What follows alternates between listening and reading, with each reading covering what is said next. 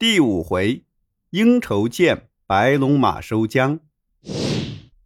师徒俩继续向西行。一天，他们来到蛇盘山应酬见，忽然从涧中钻出一条白龙来，张着爪子向唐僧冲了过来。悟空慌忙背起唐僧，驾云就跑。那龙追不上悟空，就张开大嘴把白马给吞吃了，然后又钻进深涧了。悟空把师傅安顿在一个安全的地方，转身回到涧边去牵马拉行李，发现马不见了，想着一定是被白龙给吃了，就在涧边破口大骂：“烂泥鳅，把我的马吐出来！”白龙听见有人骂他，气得眼睛都红了，跳出水面，张牙舞爪向悟空扑来。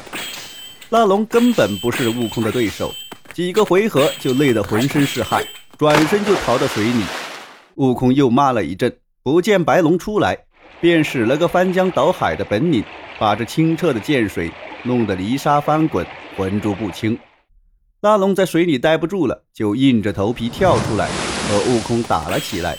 双方战了几十个回合，白龙实在打不过，摇身变成一条水蛇，钻进了草丛。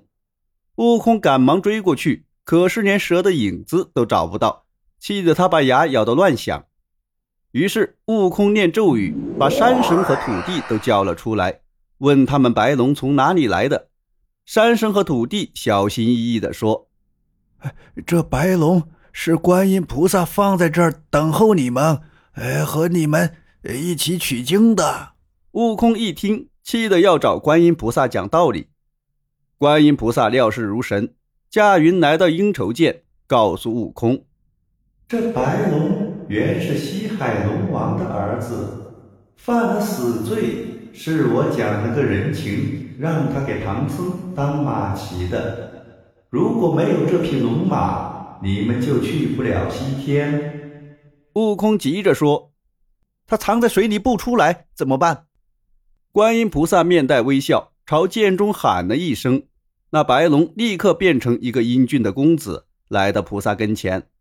菩萨说。小白龙，你师傅已经来了。边说边解下白龙脖上的夜明珠，用柳条蘸些甘露向他身上一挥，吹了口仙气，喊声“变”，白龙就变成了一匹白马。观音菩萨叫悟空牵着白马去见唐僧，自己回南海珞珈山去了。悟空牵着马，兴高采烈地来到唐僧跟前。唐僧一边用手摸着马头，一边说：“好马，好马，你是在哪儿找的马？”